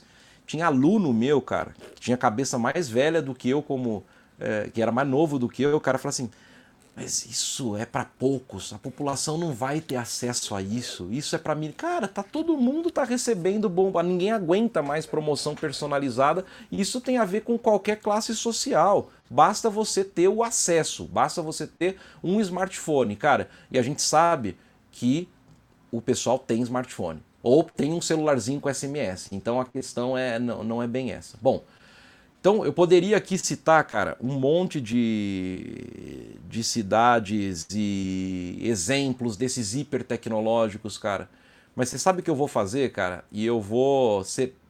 É, é, talvez aqui criticado depois, cara, porque eu vou dar um exemplo que na verdade que eu considero que geograficamente é uma cidade inteligente, cara, a gente pode pensar, por exemplo, na prefeitura de Goiânia. Aí alguns falam assim, nossa, mas Goiânia tem muitos problemas. É, é. Cara, mas o Flávio Iuassa, cara, tem feito um trabalho de inteligência geográfica na prefeitura de Goiânia, cara, vencedor desde a década de 90. Olha só. Claro, cara, que não são talvez essas soluções que nós chamamos hoje, marketing, marketing falando, cara, de cidade inteligente. Mas, cara, o trabalho que o Flávio Assa, por exemplo, desenvolve em Goiânia há todos esses anos, cara, eu considero que é uma cidade que trabalha com. Ah, mas ela não atingiu que. Ah, ok, a gente pode chegar. Agora, esse é o ponto, cara. Trabalha com dados, trabalha com inteligência, trabalha com. E outras, cidades trabalham assim. Agora, se a gente for pegar o que eles consideram cidades inteligentes, cara, hoje ainda no Brasil, a gente não tem uma que é expoente num ponto. Todas querem esse título, aliás, tá? Vocês podem procurar no Google assim, não sei que cidade é cidade inteligente, não sei que. Cara, desculpa. E eu sempre me arrisco falando essas coisas, cara. Para mim, cara, eu não consigo ainda enxergar uma cidade que possa se dizer tão inteligente que a gente não tem uma estrutura mínima de dados ou que a gente não tem uma ID. Se a gente não tem uma infraestrutura de dados espaciais, cara, desculpa, nenhuma cidade é ainda inteligente. É, aí é aí que eu ia te perguntar, né? Assim, no Brasil, você, você chutaria quantos anos aí pra gente talvez ah, começar ou aí tá ah, andando aí a passos largos na, na, na questão de cidades inteligentes? Cara, eu acho que a gente já começou. E eu acho que. O, é, e quem está aqui também tem papel nisso, cara. Eu acho que é isso. É tá trabalhando, atuando, buscando essa. Mas eu acredito, cara, que assim como a transformação digital, os governos tiveram que se transformar em digital muito rapidamente. Muito rapidamente. Né? Todo mundo reclamou de muita coisa aí da caixa, né, cara? Ou do próprio título de. Cara, mas há pouquíssimo tempo atrás o pessoal, a gente entregar. Eu não cheguei a fazer isso, tá? Não sou também assim tão. Mas o, a gente tinha que entregar, eu lembro o pessoal entregando imposto de renda em disquete, né, cara? E, e antes era só o papel. Então, assim. E hoje, cara, você tem o et... Ah, mas dá. Cara, gente, puxa, é igual a história. Eu não tô defendendo o governo nem nada, pelo amor de Deus, cara.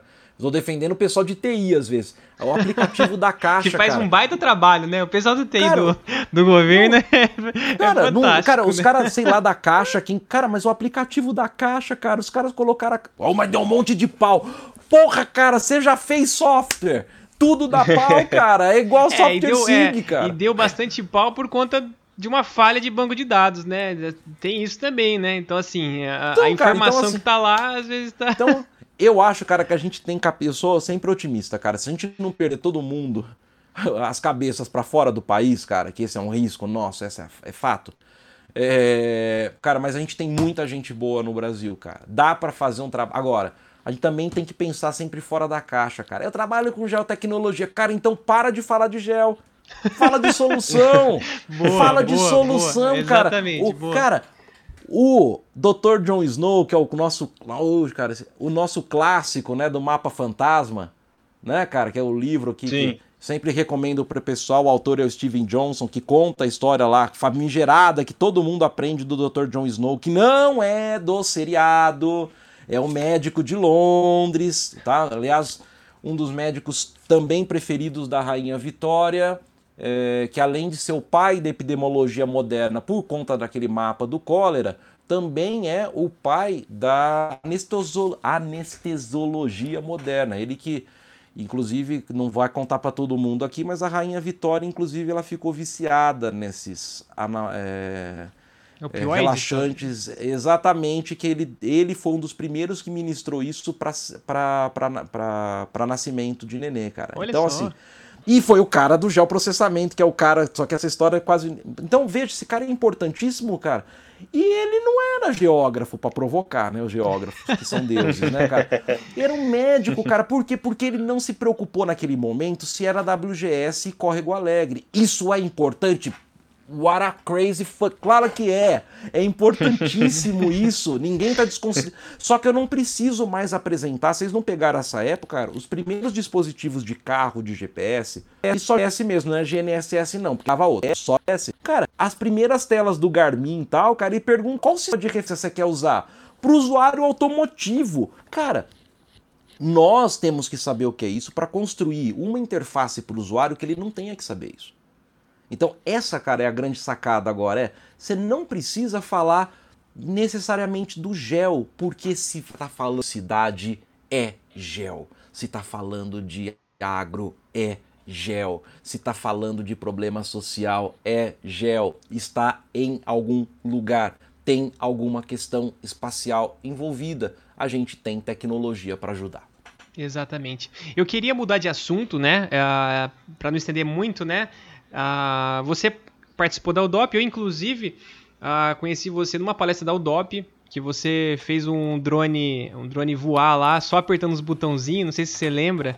Porra, cara, agora, agora eu lembrei da onde que você me conhece. Agora sim, cara, olha só, tá aqui, né? Pena que é. o pessoal não tem câmera, ó. Aquele é o mesmo aqui, é, ele tá aqui. Esse, ah, esse que você fez voar só apertando os botãozinhos. Eu, é, eu conheci o Abimael lá, eu assim, não, não te conheci pessoalmente, né? Até porque tinha um monte de gente lá, eu não, não fui te cumprimentar, mas eu fiquei, fiquei assim, muito. A, a tua palestra foi sensacional, né? Você estava moderando lá a, a ah, o painel, né? É, não lembro que painel que é, faz um tempinho. Era o painel sobre o uso de drones no agro, cara. Sobre, Legal, sobre, isso, mesmo. isso, isso mesmo. E aí, você fez um programa lá, que, é, que era um programa, não sei se era Python. infantil, um negócio é, básico é, de, de, de, caixas. E aí ele, o drone pousou, ele, é, ele decolou e pousou dentro da sala lá, foi, foi super legal. É, então, isso aí, migrando um pouquinho para o agro agora, que você também participou da, da UDOP, é, eu sinto que o agro, ele é, é digamos assim, né, é, um berço para pra, as geotecnologias, né? Parece que o agro sempre está aceitando todas as geotecnologias. Você tem essa mesma visão e como é que o, o como está aí, né, a, os passos, os próximos passos para geotecnologias no, no agronegócio? Cara, o agro não está aberto para geotecnologias. O agro, durante toda a sua história, isso é papo de agro é pop, agro é tech, cara, isso é a maior mentira. Porque o agro, o agro sempre foi tech. Uma das linhas, para não falar que é a única, porque estão vai, mas uma das linhas que, que é, da historiografia e da antropologia nos diz o quê? nós nos tornamos seres humanos né, com o desenvolvimento, ou o Homo sapiens se desenvolve com a introdução da agricultura, deixamos de ser nômades, começamos a desenvolver relações sociais, as cidades, etc. Cara, ou seja, se a gente pegar toda a história do agro, cara, toda a história, ela sempre trabalhou no estado da arte. Daquele momento histórico contemporâneo. Exatamente. Eu ia, eu ia falar que o agro, ele cria uma demanda para a geotecnologia. Ele cria um monte de situações problema que tem que ser resolvidas. Porque a gente só planta, a gente só coloca gado, ou outro tipo, enfim, eu pensei o gado aqui, o pessoal que é vegano vai ficar bravo comigo, mas nada melhor que uma picanha, enfim. Mas olha só, cara. Então, assim, é, é... sempre foi tech no estado da. E sempre foi gel. Mesmo, cara, que não seja o que nós chamamos de gel. Cara, mas quando você tinha um, produto, um pequeno produtor, por exemplo, que conhecia cada centímetro da sua terra, cara, tem mais precisão de agricultura do que isso. Né, cara? Quando o cara sentia, por exemplo, eu tô sentindo o cheiro, eu acho que vai chover. Então, cara, tudo isso são características do agro, cara, que podem parecer, ah, mas isso é o. Mas, cara, a inteligência agro. Tá no cara, no produtor, né? E aí, a cada momento histórico, com o advento de tecnologias, o produtor foi. O, produtor, eu sempre falo produtor, mas vocês estão entendendo que é desde o pequeno até a grande empresa, a agroindústria, enfim. Isso tudo, gente, a tecnologia. É como a John Deere. Pô, você fala da John Deere hoje, né? Eu tenho até a miniatura aqui, é muito legal, né? Caro pra caramba. Podiam também patrocinar e mandar umas miniaturas da John Deere. Tal. Exatamente, da, John Deere, paga nós. Da, pode ser da GCO também. Pode ser da GCO também, não importa. Enfim, cara, o que que acontece? Mas o John Deere, não vamos falar da John Deere empresa, mas o John Deere, cara, ele começou com o quê? Desenvolvendo uma nova liga metálica para os trados, enfim, pro, pro é, o arado aguentar os solos do meio oeste americano, porque não aguenta. A liga metálica da, do, uh, da zona da costa leste, cara, uh, na verdade não tinha, é, era outro tipo de solos. Chegou aquele tipo de liga, quebrava. Cara, você tá. E olha que se. Trans... Então veja que sempre foi inovação em cima de inovação. E se hoje nós vivenciamos a revolução 4.0, Ou seja, nós estamos no meio de uma revolução industrial. Por isso que está todo mundo perdido. Você imagina, cara, na primeira revolução industrial, quando de dois, três, quatro meses que demorava de vir da Europa para a América, cara, diminuiu para um mês com um barco a vapor, por exemplo. Você imagina a cabeça do pessoal, explodiu. Né? Isso é coisa do demônio, não é possível que que é isso. Cara, é o que está acontecendo hoje. Não, mas está tudo mudando. Alguns chamam de li, sociedade líquida, outros chamam de VUCA, aí nos MUCA, aí não sei o que lá. Cara, eu não sei como você quer chamar, o psicólogo quer chamar de geração. Cara, eu chamo isso de contemporâneo. É o momento que nós estamos vivendo, cara. Esse momento é o momento de transformar. E se hoje eu tenho acesso ao digital, nós vamos, e no caso do agro, cara, nós vamos usar tudo o que é possível. Se amanhã não tiver, nós voltamos a desenhar na areia da praia, não tem problema. Mas se hoje eu tenho isso disponível, não tem por que eu não utilizar.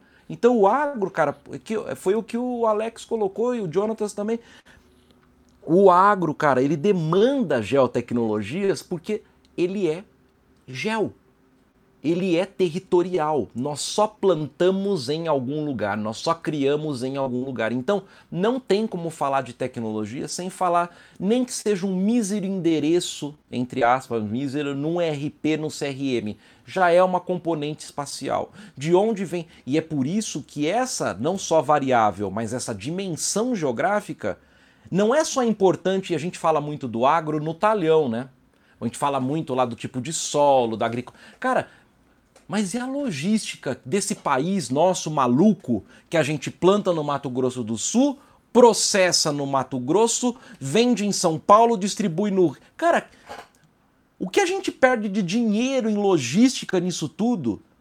Né? Às vezes eu tenho um produtor lá no sul do país e o cara processa no Nordeste. Então, até a questão dos arranjos produtivos, enfim, toda essa massa de dados, a gente tem muito potencial. Então o agro é uma área, gente. E aí para quem está procurando áreas de trabalho também, que eu acho que tem muita gente que está procurando, desesperada, às vezes estágio, pensa fora da caixa.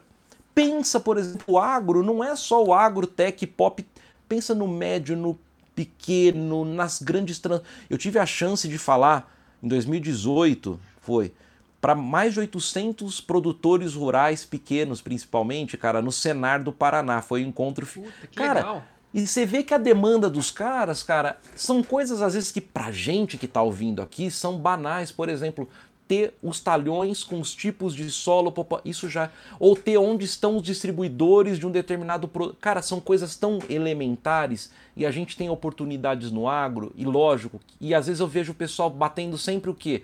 Nas mesmas coisas, cara. Nas mesmas coisas. E sempre. Então, a gente tem oportunidades em toda a cadeia do agronegócio. Desde a semente, cara, até a entrega. Todo a cadeia do agronegócio é territorial, é geográfica e vai muito além, cara. Eu não gosto desse discurso do o Brasil é o celeiro do mundo. Cara, isso só é síndrome de vira-lata. A gente não é celeiro de nada. A gente pode ser produtor de muita coisa, mas principalmente produção de tecnologia para o agro, para a agricultura tropical, para a gente influenciar não só o Brasil, mas ajudar, por exemplo, a África, para outros tipos de agricultura a gente possa desenvolver. Isso é possível com tecnologia. E aí, gente, puxando sardinha para a gente, é tudo geotecnologia. É tudo nossa área, é nosso campo, é né? Por isso que a gente Envolve migrou tão campo. rápido, o pessoal deve estar tá maluco nesse podcast. O cara tá falando de cidades inteligentes, agora tá falando de agro. Cara, a questão, além de ter que chavear na cabeça, é claro, mas a questão, a dimensão é espacial. O que a gente vai mudar são os atributos, a cadeia, etc, etc. Mas são problemas socioterritoriais, socioespaciais. Então nós temos como, e sim, para responder objetivamente, se é que eu consigo fazer isso para o Alex. Alex, a demanda de geotecnologias é exatamente essa. Nós estamos sendo demandados. E hoje, qual é o principal problema do agro digital? Grande parte do pessoal fala assim: conectividade, negativo. Formação, falta gente formada com tecno... e com visão tecnológica para o agro.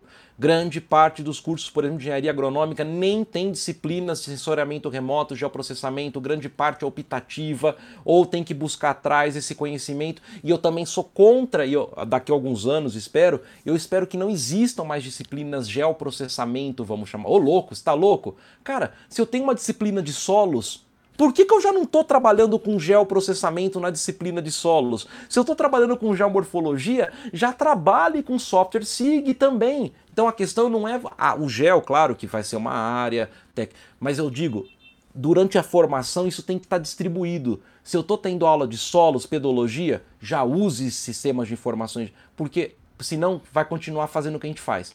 É o departamento de gel, é a galera do mapa. Você sabe que no agro acontece muito isso. Ah, é o pessoal do mapa, é o pessoal do agro, ah, é os topógrafos moderno. Não é isso. Não é isso. E a gente tem uma potencialidade, ó, vocês trouxeram aí um, um eu preciso ouvir e preciso depois conversar com ele, cara. Seguro agrícola, mais de 80, ele deve ter esse dado correto aí, não, 80, 90% das nossas terras não são seguradas. Olha a oportunidade. Ele exatamente esse número. É, exatamente esse número. Isso e, to, e aí todo mundo tá lá fazendo mapa de diferença de NDVI. É importante? Claro que é.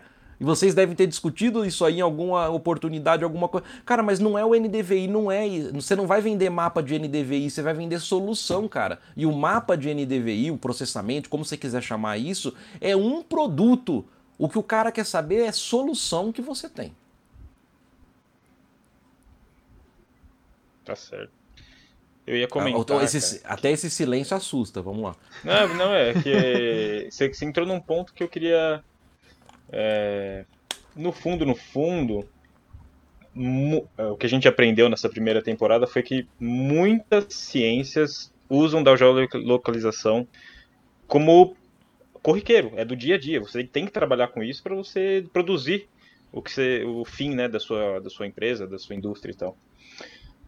É, fico até feliz de saber que os profissionais que estão nessa área tão, vão ser requisitados, estão sendo requisitados e no fundo está até faltando, né, profissional que tenha essas capacidades na sua formação. É, né? é e é até, é até engraçado, porque no, no podcast é, que a gente, eu conversei com, a gente conversou com o Kael, uh, sobre universidades, né? A gente tem uma série sobre universidades e aí eu comentei é, um debate ali, né? Joguei na, na roda ali. Eu tinha visto, né, um tempo atrás, um, um post, né, de um, de um engenheiro cartógrafo falando, né, que estava faltando emprego, que não tinha mais emprego para engenheiro cartógrafo, que não sei o quê. E algumas, algumas pessoas até concordando, né, com ele, assim, e tal. E eu não tive coragem de comentar para não causar. Eu, eu sou eu não gosto de, né? Eu sempre sou, eu sempre fico de fora dessas discussões porque eu não gosto de discutir em Facebook. É, mas eu achei estranho. Eu falei, gente, com uma com a geotecnologia crescendo do jeito que tá, é, ela sendo utilizada em praticamente todos os ambientes. Na, na no agro, por exemplo, é, aí eu me formei em 2017. Eu entrei na faculdade em 2011. É, durante o meu tempo de faculdade, eu não tinha conhecimento, conhecimento de, de cartógrafo que trabalhava em usina de cana-de-açúcar. Hoje eu trabalho numa usina de cana-de-açúcar e conheço vários profissionais que trabalham em usina de cana-de-açúcar na geotecnologia. Né? A, a, geotecnologia sendo cada vez mais requisitada, isso só no agro, e depois outros mercados em que está sendo utilizada a geotecnologia. Né? Eu fico pensando, poxa, né? será que tem gente que que reclama ou entra naquela, na, naquela seara. Ah, é, eu me formei nessa caixinha e quero usar o que eu, o que eu, o que eu estudei. Olha, é cara, tem que, tantas. É, é, meio que foi comentado, né? É, em, em, assim como outros profissionais vão ter que aprender um pouco de cartografia, os cartógrafos vão ter que aprender um pouco da outra área, não tem como fugir não, mais. É, sabe o que é isso? É muita. É o que você falou, pegar a palavra aí, cara. São muitas searas. Podem ser muitas coisas isso aí, cara. Uma é o seguinte: você começou falando, Muita gente quer emprego, cara. Ó, vou te falar, cara. Emprego, eu acho que os dados do IBGE mostram isso. Emprego para quanto a gente deve estar acima de 13 milhões? Isso, tá, tá 13 milhões, quase Hoje que a gente está gravando aqui, cara. Então assim, emprego, cara. Olha, eu sou de São Carlos, apesar de morar em São José dos Campos, né, cara? Mas São Carlos, assim, a gente fala que até o vendedor de cachorro quente tem doutorado lá, cara. Cara, mas não só São Carlos, cara, o que eu já peguei de Uber nesse monte de viagem, antes de pandemia, por favor, tá? É... Cara, o cara, pá, pá, pá, a gente começa a conversar, você viu que eu falo pouco, né? Cara, não, cara, uma vez, cara, o cara, lá em Brasília, pô, cara, eu trabalhava na IBM. Trabalhava, cara, o cara uma, um monte de certificação. Cara, então, o que que eu digo, cara? Primeiro, habilidades e competências. Eu brigo, cara, com algumas pessoas. Quem tá me ouvindo vai saber que pra quem que eu tô falando isso. É, que é assim, ai, mas fulano de tal foi formado em não sei que lugar. Ah, fulano de tal formou não sei onde. Cara, eu quero saber de habilidades e competências. Essa é a grande questão. Se a pessoa é formada em geografia, engenharia, biologia, economia, não me importa num primeiro momento. Quais são as habilidades e competências que ela vai prover e vai trabalhar no meu projeto? Então, assim, primeiro, emprego, muito difícil. Segundo, foi talvez o Alex colocou um outro ponto que também é muito comum. Ah, segundo a legislação tal, eu posso fazer tais coisas e eu vou procurar coisas assim. Olha, gente, se eu fosse procurar o que a geografia faz, eu não teria feito um terço do que eu fiz, que hoje é geografia. Então, a grande verdade é o seguinte: serviço tem muito. Olha o tamanho do Brasil. Segundo, ah, tem um terceiro ponto que eu vejo que vocês, jovens, são dinâmicos, descolados, integrados, mas é difícil sair da zona de conforto, né? Então, é. o que, que acontece? Tem muita gente que não quer sair de perto da casa do pai e da mãe ainda. Verdade. Ou porque não pode sair. Gente, o Brasil é grande, mas não é o seu. Você não vai conseguir, talvez, um serviço ganhando o que você quer, trabalhando no que você quer e pegando um ônibus pro lado da sua casa. Então, às vezes, cara, você vai sair muito da sua zona de conforto. Vai sair muito da sua zona de. E vai trabalhar em. Cara, eu mesmo, a cada projeto, às vezes que eu me envolvo, cara, às vezes eu mudo completamente de área. E isso, cara, é muito bacana. Deixa as pessoas um pouco malucas? Claro que deixa. Mas olha só, cara. Mas isso, eu, tô, eu não tô dando uma opinião aqui, cara. Eu tô dando realmente uma. E não é autoajuda, não, cara. É ajuda de verdade. Tem muita coisa para ser feita. E eu garanto que tá faltando gente no mercado. E eu garanto que tá faltando gente. Ah, mas eu tenho qualificação em 10 softwares, cara. Não é isso que o mercado tá pedindo. E, não, eu, e aliás, tem até um vídeo meu lá no YouTube que fala sobre isso, cara. Que é, eu não quero saber o que o mercado quer, cara. Porque o mercado. Aliás, primeiro tem muitos. Quem é o mercado? Me apresente o mercado. E segunda questão, cara, o mercado é volátil. Ele muda muito rapidamente. Então, cara, o que a gente tem que estar preparado é quais são os problemas. Quer ver um jeito de pensar isso, cara? Quais são os problemas e desafios do agro no Brasil para os próximos 5, 10 e 15 anos. O exercício bobo, cara, dos 5, 10, 15 anos de Harvard. Mas pensa no agro, não pensa na sua carreira. O que, que você imagina o agro daqui a 5, 10, 15 anos? Cara, uma coisa simples, quer ver? Segurança alimentar. Não é só a questão com a China, etc, cara. A gente tem que ter segurança. Cara, da onde vem a carne, da onde vem a soja, da onde vem o milho, rastreabilidade, etc. Ainda são desafios enormes. Então, estou pegando um exemplo simples aqui, mas é, que me ocorreu, por exemplo, aqui. Então, nós temos, na verdade, onde dará daqui 10 anos o agro no Brasil? Gente, no começo dos anos 2000, mais de 80, 90%, no, mais de 90% da cana no estado de São Paulo, ela era colhida manualmente. E nós tínhamos problemas sociais, a questão dos cortadores de cana, né? dos boias frias. Aliás, em São Paulo, né? no estado de São Paulo, nós temos a, a cidade de Guariba, que passou por uma revolta. Né? Então, nós temos uma, uma série de questões para hoje, em 2020. E se a gente falasse isso lá atrás, eles iam falar: você é louco. Cara, a gente já está com mais de 85% de mecanizado no estado de São Paulo. E a queima basicamente acabou de cana. Esses Então, isso foi muito rápido. Tão rápido que em 2003, 2004, num evento que não existe mais, chamado GIS Brasil, que existia o mundo, o Geo Brasil, que depois se transformou no mundo Geo Connect, e existia o GIS Brasil. O GIS Brasil ele era um pouco mais acadêmico, você mandava artigo também, mas tinha um formato parecido com o que hoje vocês conhecem como Mundo Geo, enfim. Cara, nós fomos como a GX, né? E eu fui junto com o Lúcio Jorge da Embrapa de São Carlos. Nós fomos pro GIS Brasil apresentar o Vante, apresentar o Arara lá da GX, algumas imagens que a gente estava coletando, alguns processamentos com redes neurais, cara, negócio. Cara, teve gente lá no GIS, que hoje inclusive vende drone pelo Brasil. Isso é brinquedo de criança. Não serve para fazer mapa. Isso não é ferramenta de cartografia. Isso é brinquedo para aeromodelista. Meu Deus. É... Categórico. Eu vou ficar quieto. Tá aí a resposta, lacrou. cara. O cara, 2000, o cara lacrou. 2004. 2003, 2004, isso no último GIS Brasil, aliás, que teve. Hoje, cara, alguém é igual. E quando começou a fazer topografia com, com, com softwares, né, cara, com, com, com drone, etc. Né? Hoje você faz aqueles modelos incríveis, cara. O pessoal de topografia, mas isso é impossível, cara. Com modelo é que hoje, lógico que é impossível. Se você for rodar isso, cara, num i3, no sei lá, tá? Cara, isso é imp... agora com o poder computacional, computacional que você tem hoje, cara, é possível você fazer com é uma matemática que claro que quando que a gente aprendeu com aerofotogrametria, cara, esteroscópio, esteroscópio de bolsa, esteroscópio de é, espelhos, etc, cara, tudo aquilo é a base disso tudo, só que o poder de processamento aumentou. Vou, vou, trocar um pouco de assunto, que agora me veio uma, uma, uma, coisa que eu estava conversando com o meu chefe. Que a gente estava conversando sobre laser scanner terrestre para BIM. O que, que geógrafo, cartógrafo, né, na sua imaginação, na sua que você consegue pensar, pode ajudar nisso? Né? Cara, eu, eu, vou ter que citar isso aqui para depois vocês não falarem que eu copiei o tema, hein? Tem já marcado, só não vou é, já tem marcado uma live que a gente vai fazer um bate-papo lá no Geografia das Coisas, cara, no canal. Nós vamos, eu vou trazer um geógrafo que está trabalhando com integração Geo e BIM.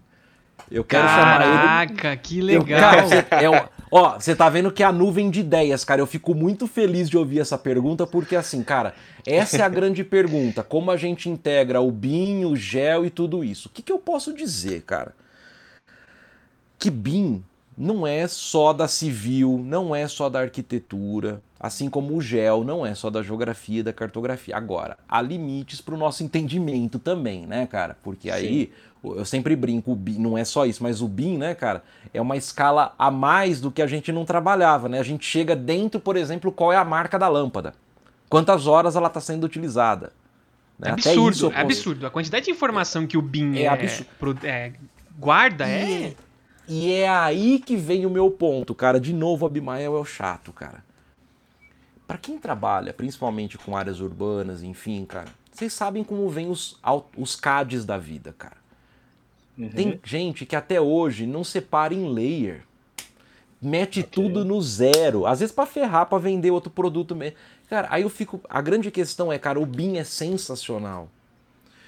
Mas tem que voltar igual. É a questão igualzinha do gel, cara. Se eu não tiver uma boa base de dados, uma boa modelagem, cara, até porque o M é de model.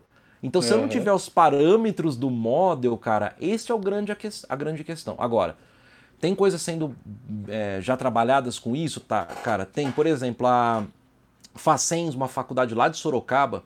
Ó, tem um, mandar um abraço para professora Regiane que hoje está inclusive no Ministério da Ciência e Tecnologia também, enfim. Mas, cara, lá, por exemplo, eles têm já um departamento dentro do planejamento da universidade para o BIM. Para o BIM da universidade. Então, Olha. na verdade, é uma visão do Smart Campus com BIM já também. Oh, legal. Né? Então, o é, que, que a gente. Cara, é uma. Você veja a pergunta, é uma área que está borbulhando, eu já, se vocês procurarem, eu já tô cantando essa bola pelo menos uns dois, três anos que a gente vai. E agora, cara, tá consolidando de vez, principalmente as ferramentas e tal. Então, fazendo spoiler também, fazendo propaganda, cara, eu vou trazer um geógrafo, tá? Que eu vou, vou adiantar, é o Lucas Tafarello. Eu vou trazer o Lucas, se tiver tudo aprovado com a empresa dele, etc. também, por isso que eu não queria citar o nome ainda, mas, cara, ele tá trabalhando com a integração GEL com o BIM. Já tem quero... data essa live? Cara, eu quero fazer ainda esse ano porque eu quero ouvir sobre isso, porque eu também estou recebendo demandas sobre isso. Vocês terem uma ideia, quer ver? Eu hoje sou professor, lá é docente, né? Na escola, não era escola mundial de, na escola nacional de controle do Peru, cara, que é a escola na verdade da controladoria do Peru. é, que forma os auditores fiscais e outros auditores para todo o Peru. É a, uni, é a universidade corporativa, a pós-graduação deles, tá? Com muita honra, hoje eu, eu, tenho ministrado uma disciplina lá de auditoria contínua e análise de dados. Nossa, que incrível! Parabéns! E, cara, e olha que incrível uma coisa. O coordenador me ligou esse, semana passada. Posso, não vou ler aqui, cara. Ele falou assim: Abimael, você tem, tem alguém para indicar de BIM? Porque a gente está com demanda de auditores que estão já recebendo projetos em BIM no Peru. Ah, olha só! Auditoria já de obras públicas, o pessoal ah, já está buscando conhecimento em BIM. E vai, tá se não certo. teve, ia ter uma palestra lá da, da, da eles Ou seja, já está convergindo o negócio, já está mudando, já está virando a página. Cara, quando você vê que quando você vê que uma controladoria do Peru tá buscando conhecimento, como o ET Bilu, em BIM, é. cara, alguma coisa tá borbulhando e não é só no Brasil, é na América Latina. É, então é muito importante. Agora, cara, cada. Lógico que é uma escala que você vai trabalhar com dados variáveis, cara, que não é da formação do. não é a nossa escala de trabalho. Por isso é realmente um trabalho. O trabalho é muito mais afeito, vamos chamar assim, cara, para o cara da civil, para o pessoal da arquitetura e urbanismo, etc. Mas eu já estou ouvindo porcaria por aí, do tipo, o BIM é evolução do GIS. Que igual falava que o CAD é evolução do GIS. Cara, do, o GIS é evolução do CAD. Cara, não tem nada de evolução. São, o CAD é uma ferramenta, assim como o GIS, assim como o BIM. E elas têm que ser integradas, porque eu não conheço nenhum GIS sem CAD. Eu não estou falando de AutoCAD, hein, gente? Eu estou falando de desenho auxiliado por computador, CAD. Ou seja, isso é, é, core de qualquer GIS. Assim como, cara, o BIM tem como core de um BIM, cara, o GIS. Porque você Sim. vai estar tá colocando aquilo, aquela estrutura toda em cima de ambientes reais. Então, assim, é...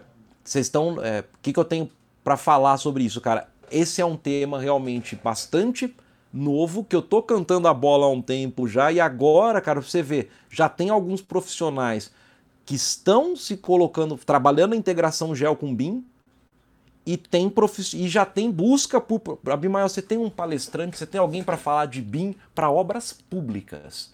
Eu não encontrei, na...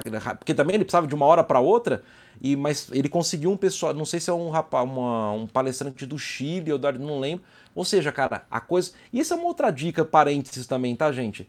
Nós temos que sair, além do, do, sair do nosso ovo do gel e começar a falar uhum. para fora, para todo mundo, ou seja, transformar todos os nossos dias em um X-Day, tá? X-Day não é da Esri, tá, pessoal? X-Day é um dia pra gente comemorar. Então, transformar todos os nossos dias em X-Day, todo dia contar para todo mundo de uma forma melhor o que a gente faz, mas a gente também dica, tá, gente, para todo mundo aí. Vamos olhar para os hermanos. O que tem acontecido na América Latina com gel, gente, é muito bacana. O que tem acontecido com inteligência. Olha, existe um sistema na Colômbia, gente, chama Oceano. Oceano, tá? Com acento no A e procurem. É um sistema, gente, de inteligência artificial para encontrar fraudes em obras públicas, lendo contratos e lendo inclusive a questão geográfica. Então você imagina, cara, todos os contratos entram, eu estou simplificando esse modelo, tá? E tem uma série de parâmetros lá dentro. Então ele detecta, por exemplo, olha, esse contrato tem alguma coisa estranha. Como que, por exemplo, né? por exemplo, o Jonatas, ele é dono de uma padaria e ele está fornecendo tijolo para uma obra em tal lugar. Cara, e isso é muito comum no Brasil, por exemplo. Agora, esse sistema, cara, que a Colômbia desenvolveu, ele analisa a questão geográfica também. Só para finalizar isso, a controladoria do Chile tem geógrafo na equipe da controladoria, dentro do time de tecnologia da informação, trabalhando com informações geográficas governamentais. E às vezes eu pergunto, você já pensou em trabalhar com auditoria? Às vezes não é um tema que a gente pensa em gel, né? Mas está lá. Dá para tá dá pra, dá se trabalhar. Então, se tá você, tá se Vamos... você mescla a geografia né, no digital, na a informação geográfica, acabou. Você... Tamo em tudo, cara. A gente é chato por causa disso, tá vendo? Aí o pessoal tá ouvindo e fala assim: eles estão vend... não estão vendendo nada aqui, viu, gente? Nós estamos é, vendendo. É, é isso que é o mais engraçado. A gente só tá expondo os mercados, né? Isso que é o mais engraçado. Assim, a, a gente não está vendendo nenhum produto, né?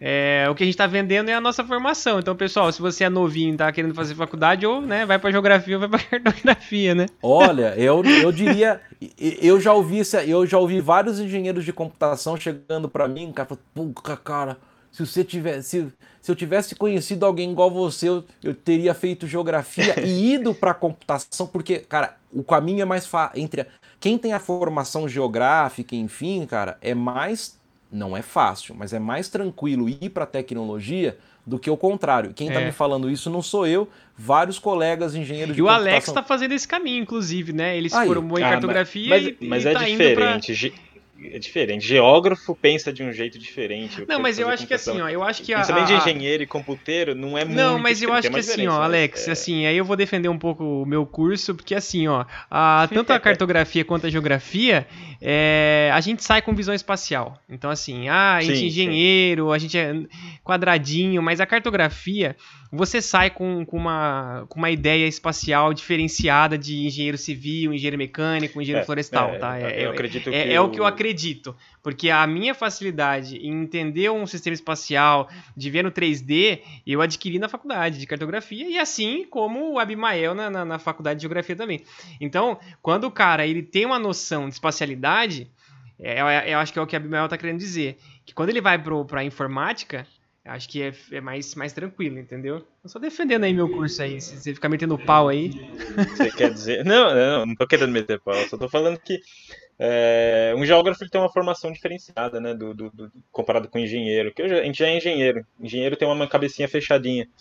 E acho que computeiro também, né? Vai ter uma cabecinha um pouco mais, mais truncada ali no seu mundo. E, mas com certeza, né? Um, um cara que faz computação, ele não vai ficar pensando na espacialidade das coisas, né? Ele vai ficar pensando no, no algoritmo na lógica, né? que ele quer fazer, alguma coisa assim, né?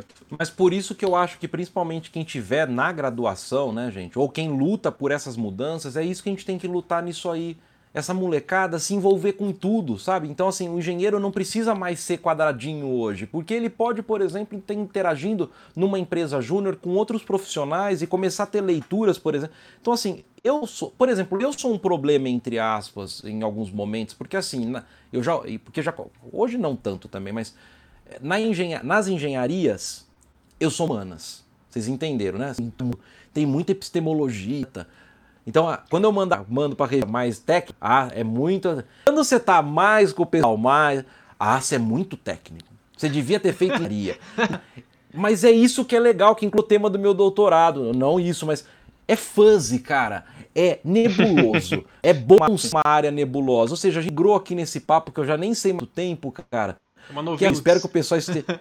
Espero que o pessoal esteja nos ouvindo, e se estiver ouvindo, continua deixando like, sei lá o que vocês estão deixando aí, comentar, enfim, entre em. Mas, cara, essa é a questão. Você veja, a gente migrou de formação para cidades, para agro, e a gente está falando a mesma coisa. A gente está falando a mesma coisa, problemas espaciais, que a gente tem que colocar método, lupas, óculos especiais, e aí, cara, eu quero a visão do engenheiro cartógrafo. Por exemplo, cara, se eu não tivesse tido a professora Maria Isabel, que é engenheira cartógrafa, um ano de cartografia, e ela, cara, em prova nossa, cara, na geografia, caía, por exemplo, conversão de coordenada long lat para UTM na mão. Caraca. Cara, lógico que eu ficava P. Eu ainda que já mexia um pouco. Pô, mas isso aqui, papapá, cara, hoje eu agradeço ela, porque, cara, eu sei de onde veio aquilo. Então é muito maluco também, porque aí você que está se for também, ah, isso aqui não é legal. Cara, procura, conversa, descobre. Ainda mais hoje, cara, eu falo, puta, se eu tivesse YouTube na época, gente. Se eu tivesse poder, cara, se tivesse Amazon na época, cara, eu, grande, grande parte, tudo que eu li na graduação foi xerox de 5 centavos na época, cara. Nem acesso direito a dinheiro. Hoje, cara, é tudo mais. Ah, mas também é difícil pra gente, é caro. Cara, mas hoje é muito mais acessível. O que você tem de de livro eletrônico, de PDF, de YouTube, de boas fontes, de podcast bom igual de vocês, etc. Isso não tinha há 10, 15 anos atrás. Isso é transformação digital de verdade. Não é parar de usar papel e usar computador. Não é isso. Transformação digital é isso, cara. A gente está cada um aqui conversando com gente do Brasil inteiro e vai saber até da América Latina nos ouvindo, etc. E nós temos espaço para crescer com tudo isso. É só a gente não tem talvez emprego, mas trabalho, serviço tem pra caramba. Perfeito. Abimael, então, pra gente. Vamos entrar na reta final. E aí, aquele, aquelas ideias que estavam na, na, na, nossa nuvem. 2021. O que, que nós podemos esperar para 2021? Eu não vou, né, ser, fazer aquela pergunta de RH, né? Ah, o que, que você espera da, daqui cinco anos, né? Mas para 2021, né?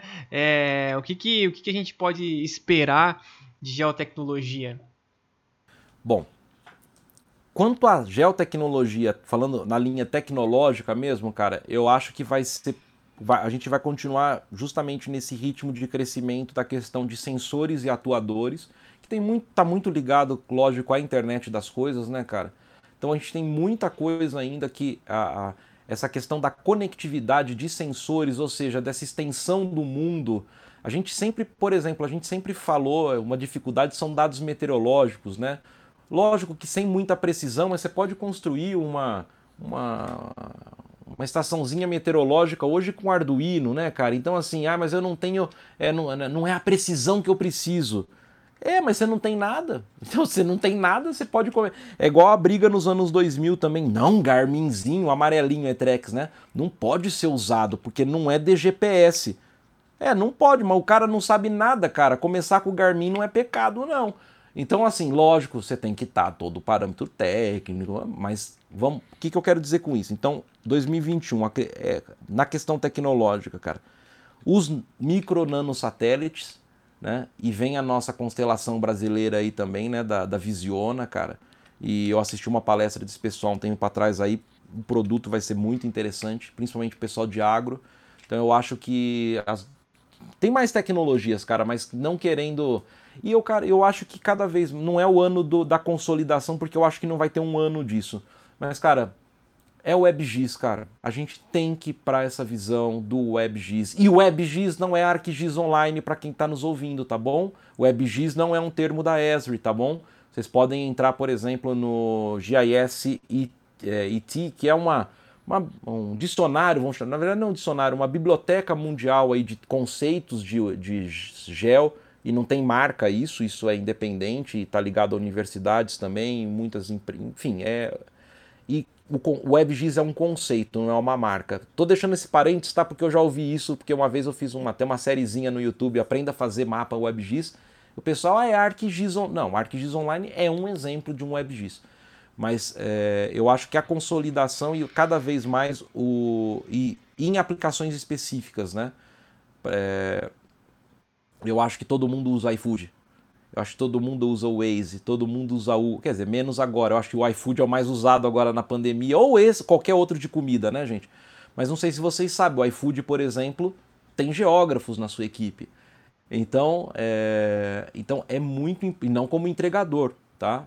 Trabalhando lá com as análises. Também deve ter entregadores, sem dúvida, mas como analistas de dados. Então é o ano, gente, da gente realmente a questão da, da questão dos dados distribuídos. Não dá mais essa visão. Então é o que a gente já está em todas as áreas e eu acho que se consolida mais. Agora, 2000, eu falei de tecnologias, três pontos aí rapidamente. Poderíamos ter mais, mas três. Três pontos agora da questão do uso disso tudo, né? Eu acho que finalmente é o primeiro exemplo sempre do geoprocessamento é epidemiologia e eu acho que o próximo ano a questão epidemiológica, não só com o Covid-19, mas a gente sabe, por exemplo, finalmente talvez o pessoal falar um pouco mais de febre amarela com a questão de distribuição espacial, é um negócio clássico que isso já vem sendo falado desde lá de trás, desde os pioneiros, antes do gel, processamento em si. Então eu acho que essa questão de dados de saúde é uma grande principalmente aí também até a criação de data labs e etc para a saúde seja, inteligência e geograficamente, tudo é geográfico nesse caso também.